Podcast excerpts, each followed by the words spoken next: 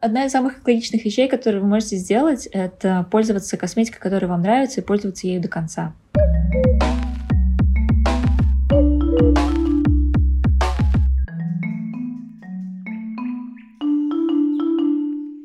Привет, это Лина и подкаст Сега на Эко. В этом выпуске мы будем разбираться, как бьюти-индустрия влияет на экологию. Для этого я позвала бьюти-эксперта, который большинству из вас наверняка известен по блогу Don't Touch My Face и бренду Don't Touch My Skin. Сегодня мы будем говорить о том, как через составы и упаковку бьюти-марки двигаются к экологичности и можно ли ухаживать за собой без вреда для окружающей среды. Пока мы готовили этот выпуск, я увидела в телеграм-канале у нашей сегодняшней гости пост о том, что сфера ее личных интересов сместилась в область устойчивого развития и в циклическую экономику в частности. В описании к этому выпуску я оставлю ссылку на ее новый телеграм-канал, который называется «Я читаю все подряд», где будет много полезной информации о том, как делать и продавать косметику так, чтобы не загрязнять ландшафт упаковкой и другими отходами, уменьшать ее углеродный след, при этом не создавая себе убытки и популяризируя устойчивые инициативы и практики. Прежде чем перейти к теме выпуска, я расскажу вам про эко-инициативы по партнера подкаста бренда Levi's, который активно продвигает идею «покупая осознанно, носи дольше». Одна из самых заметных тенденций 2021 года – это создание нового из старых вещей или, другими словами, апсайклинг. Деним – идеальный материал для апсайклинга, потому что он обладает долговечностью. Потертости, заплатки, нашивки, разводы – все это делает джинсы уникальными и может рассказать историю о своем хозяине. И Levi's действительно делает активные шаги в направлении переосмысления одежды. Недавно в рамках локального проекта Levi's предложил трем молодым российским брендам использовать невостребованные остатки денима для создания совершенно новых вещей. Например, Верия с Levi's переработали джинсы и куртки, изменив модели и добавив кружево, а совместно с Женей Ким создали джинсы с аппликацией в виде тени от цветущего дерева и сумки-тюки из денима, похожие на узбекские узелки. Еще Levi's запустили совместную апсайкл-коллекцию с локальным творческим объединением «Кружок». Цель проекта – подарить вторую жизнь вещам, которые давно кажутся ненужными, и вдохновить идеи, покупая осознанно, носи дольше. Дизайнеры взяли деним Levi's, который мог бы быть выброшен, и шили из него куртки. Все средства от продажи апсайкл-коллекций будут переданы в фонд «Второе дыхание» на развитие общественной мастерской в городе Кострома, где любой желающий сможет бесплатно починить сломавшиеся или устаревшие вещи, попробовать попробовав себя в дизайне и творчестве и узнать больше об осознанном потреблении. Лично я фанат апсайклинга, потому что он мотивирует к творчеству и позволяет выходить за рамки собственного стиля. Более того, я уверена, что апсайклинг в ближайшие годы превратится из модного тренда в норму. Поэтому следите за новостями Levi's и покупайте осознанно, носите дольше. Возвращаясь к теме нашего выпуска, итак, встречайте. Петрофизик и бьюти-блогер, соавтор книги «Нормально о косметике. Как разобраться в уходе уходе и макияже и не сойти с ума. Автор статей в The Blueprint, GQ, Cosmopolitan, Wonderzine, L'Officiel, Interview и так далее. Адель Мифтахова. Маленькая, но приятная деталь. Купить книгу Адель, а также любую другую книгу издательства Alpina Publisher вы можете со скидкой 15% по промокоду ЭКО на сайте alpina.ru. Ссылку я оставлю в описании.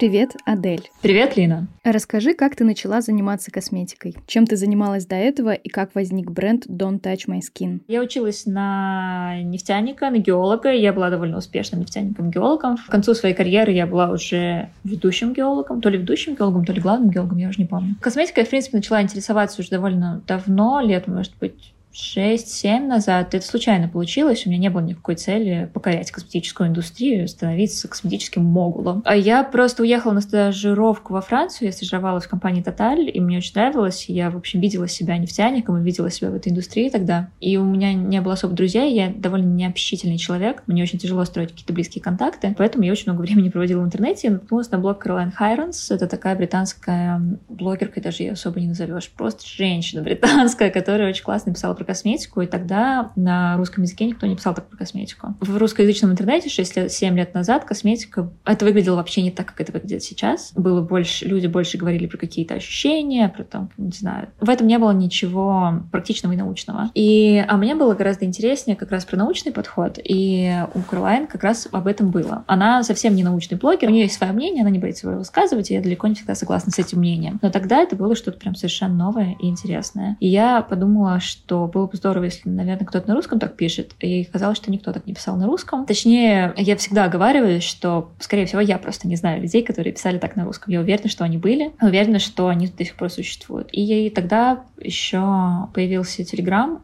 он тогда только-только-только появился, только каналы в Телеграме появились, я подумала, что это прекрасный медиум для того, чтобы писать про косметику. Ну, это довольно безопасно, потому что, ну, во-первых, Телеграм небольшая платформа, во-вторых, Телеграм очень удобен, в-третьих, он растет, в-четвертых, там нет комментариев и лайков, что для меня было очень важно, потому что для меня очень важен буфер между мной и окружающими. И потом как-то пошло-поехало, и мой стиль письма о косметике, видимо, выделялся очень сильно от всех остальных, со мной стали бренды сотрудничать, и потом я книжку написала, потом я сделала коллаборацию с Organic Kitchen, и потом все это как-то постепенно привело к тому, что у меня появился свой бренд. Но это какое-то, мне кажется, абсолютно логичное продолжение человека, который пишет о косметике. На мой взгляд, интровертность и блогинг немного несовместимые вещи. Как такие люди вроде тебя находят новую аудиторию? Очень не согласна, что интровертность и блогинг не совместимы, я считаю, что ровно наоборот. Абсолютно большинство блогеров, которых я знаю, это жуткие интроверты, которые редко выходят из дома. И блогинг тем и хорош, что ты общаешься с людьми, но ты общаешься на своих условиях, во время, которое тебе удобно, и на темы, которые тебе интересны. Это как раз-таки очень совместимые вещи, мне кажется. Блогеров-экстравертов я знаю очень-очень-очень мало. И они все несчастные люди. Так совпало, что тогда Телеграм очень рос, и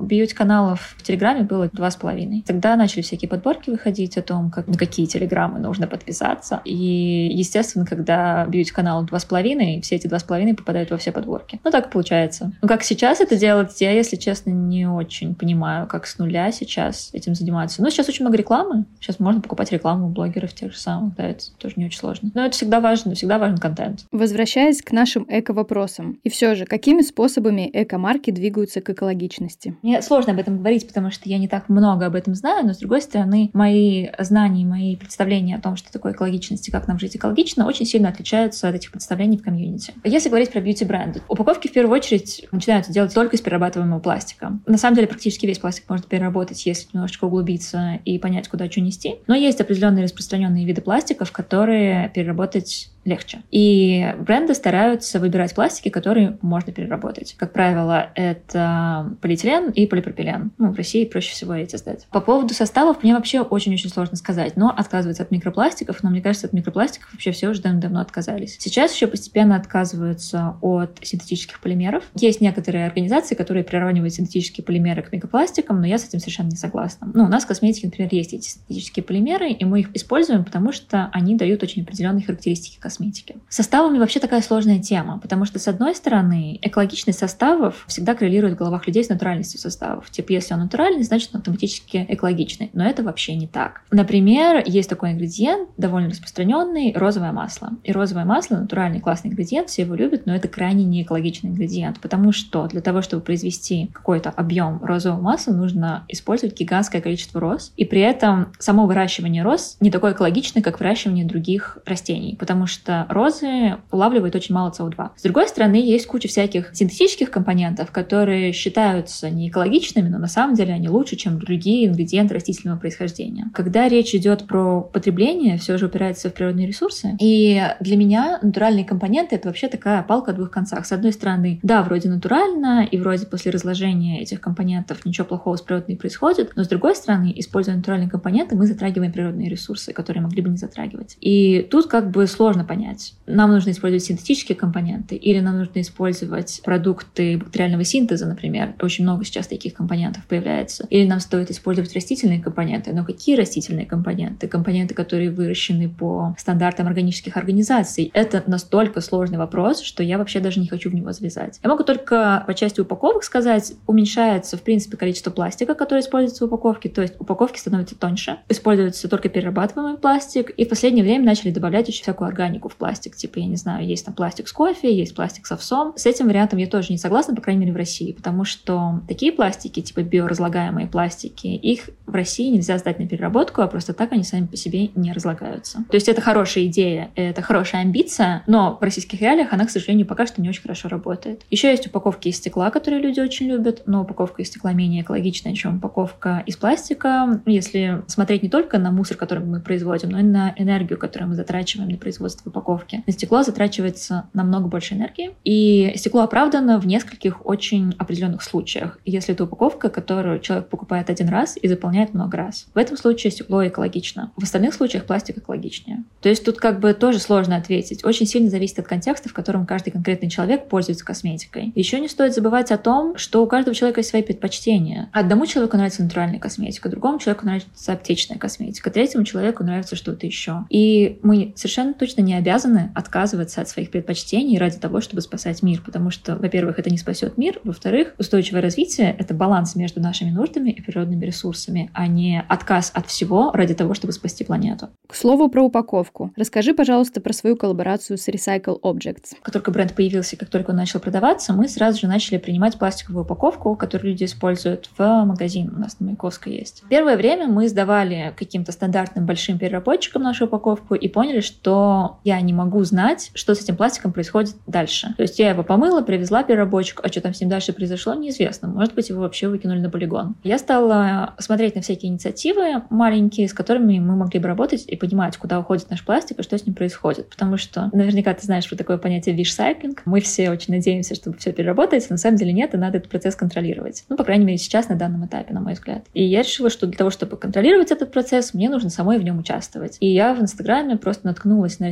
Recycle Object. Это был первый такой интересный проект, в который я подумала, что мы можем с ним вместе что-то сделать. Я им написала, мы просто потестировали наш пластик и сделали украшения. То есть это было не то, чтобы какой-то сложный, многоэтапный процесс. Так как наш бизнес довольно небольшой и их бизнес довольно небольшой, нам довольно легко договориться и что-то сделать вместе. Я лично считаю, что это очень интересный проект, потому что 200 сережек, конечно же, планету не спасут, но это создает контекст. С помощью этого проекта мы людям рассказываем, что вообще-то вот такое тоже возможно. Что пластик, который вы используете, это не мусор, это сырье. И пытаемся изменить взгляд людей на пластик, чтобы люди стали смотреть на него как на материал и на сырье, а не как на мусор, который что-то загрязняет. Как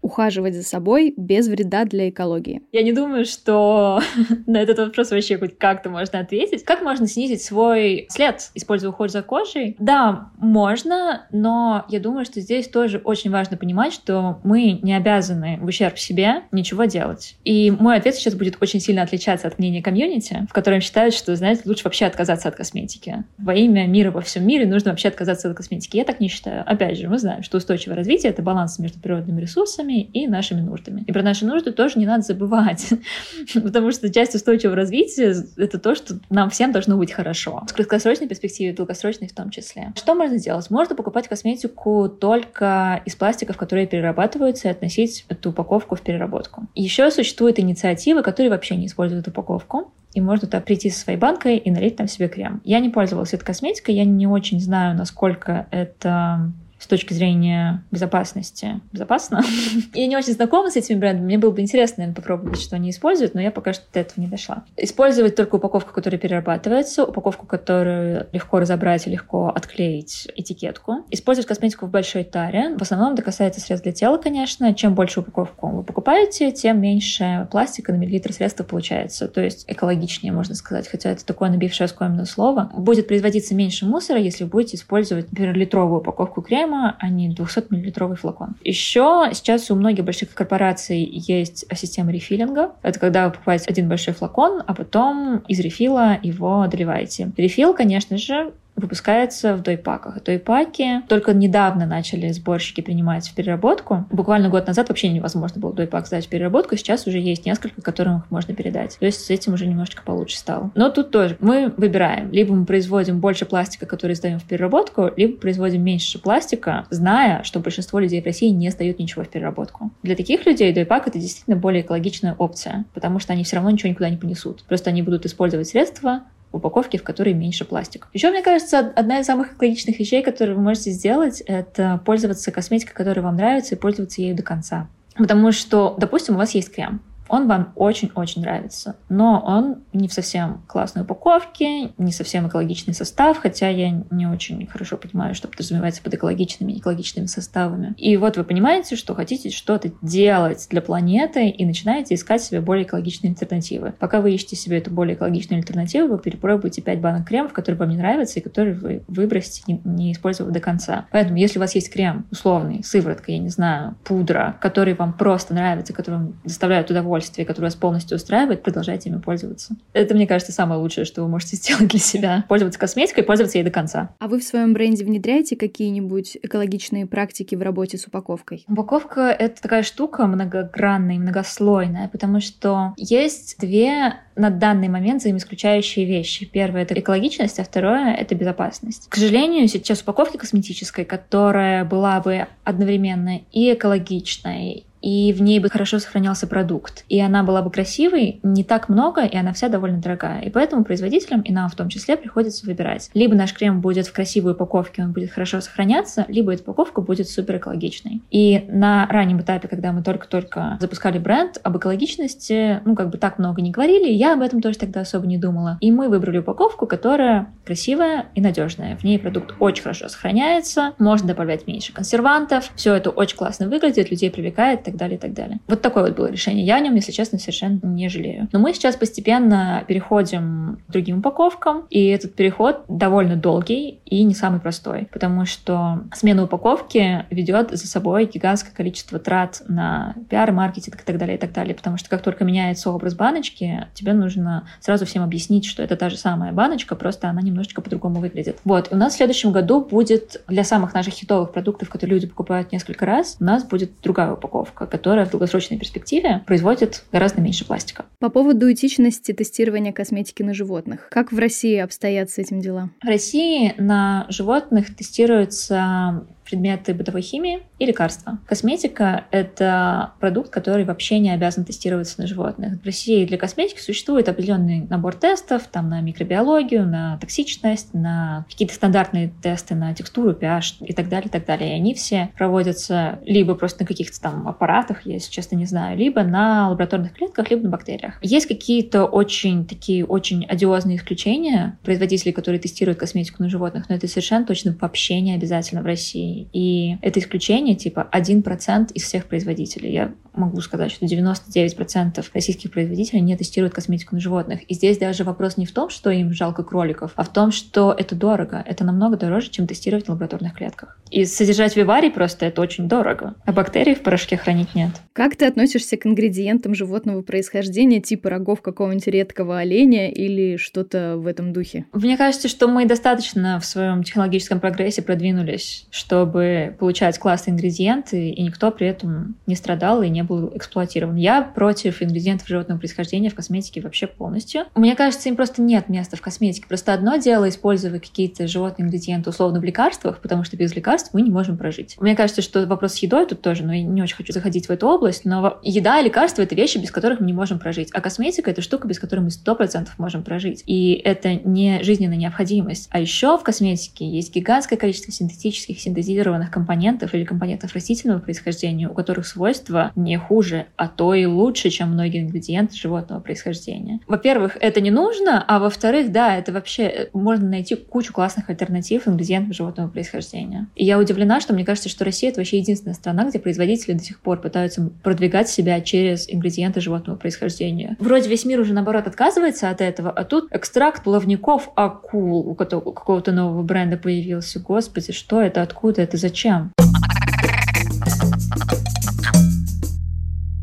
Здравствуйте, дорогие слушатели. Для начала представлюсь. Меня зовут Евгения Седова. Я являюсь директором отдела R&D, Research and Development, или по-русски отдела, занимающегося исследованиями и разработками компании Unilever в России, Украине и Беларуси. И мне очень приятно, что подвернулась возможность поделиться с вами мыслями от лица компании в данном подкасте. Хочу сказать несколько слов про нетестирование на животных. Вообще, давайте еще раз обратим внимание, действительно, слушателей, что формального запрета в нашей стране нет. И текущий текущий технический регламент предполагает существование двух методов. Да, это и тестирование на животных, и альтернативные методы. Чуть расшифрую, чтобы было понятно, альтернативные методы – это тестирование на курином эмбрионе, на люминесцентных бактериях и на сперме крупного рогатого скота. Кстати, в недалеком будущем ожидаем еще пополнение этого списка очередным методом, да, расчетным методом на основе данных об ингредиентах. В России, вот не ошибусь, по-моему, в 2009 или 2010 годах компания наша принимала активное участие в становлении альтернативных методов тестирования в России совместно с европейскими коллегами. И уже с 1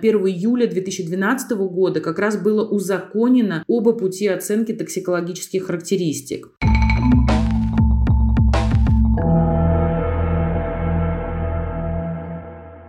Итоговый вопрос. Как сделать бьюти-индустрию более устойчивой? Довольно интересная штука про устойчивое развитие, которое я наблюдаю, это то, что у многих людей слово экологичность и слово устойчивое развитие их автоматически относят в область ресайкла. Это не совсем помогает нам достигать... Это лечение симптома. Если говорить про производство, то самое первое, что должно делать производство, это просто уменьшать количество материалов. Первое — это делать так, чтобы был задействован минимум природных ресурсов чистых, и если нужно производить какие-то материалы, то было бы здорово, если бы максимальное количество этих материалов было вторично использовано. еще мы работаем с лабораторией Zero Waste Lab. Это лаборатория, которая занимается устойчивым дизайном. И устойчивый дизайн — это одна из самых главных вещей, которые вообще в устойчивом производстве существуют. Устойчивый дизайн не говорит о том, что устойчивый дизайн — концепт, согласно которому все продукты, все вещи, которые производятся, они производятся, во-первых, с минимальными затратами ресурсов, во-вторых, они производятся так, что их можно использовать очень много раз в разных целях, в-третьих, их можно вернуть производителю производителю, например, и производитель что-то с этим сделает и заново выпустит на рынок, либо этот продукт может быть как-то еще применен. А ресайкл уже после этого идет. Перед ресайклом еще есть много всяких шагов, которые можно предпринять, и много всяких вещей, которые можно сделать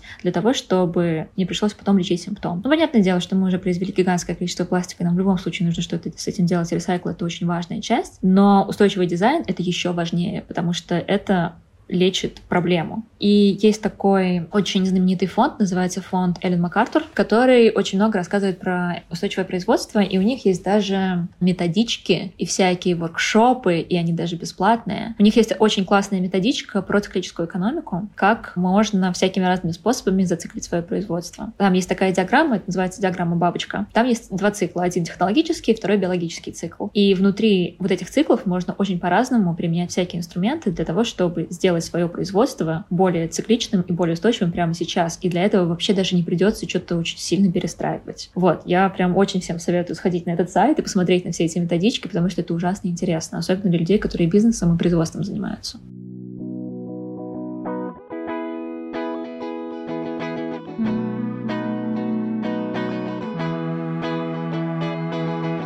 Все ссылки на организации, которые мы сегодня так или иначе упоминали, вы найдете в описании к этому подкасту. Спасибо, что были сегодня со мной. Не забывайте подписываться на подкаст Сега на Эко, рассказывайте о нем друзьям. Дальше будет только интереснее.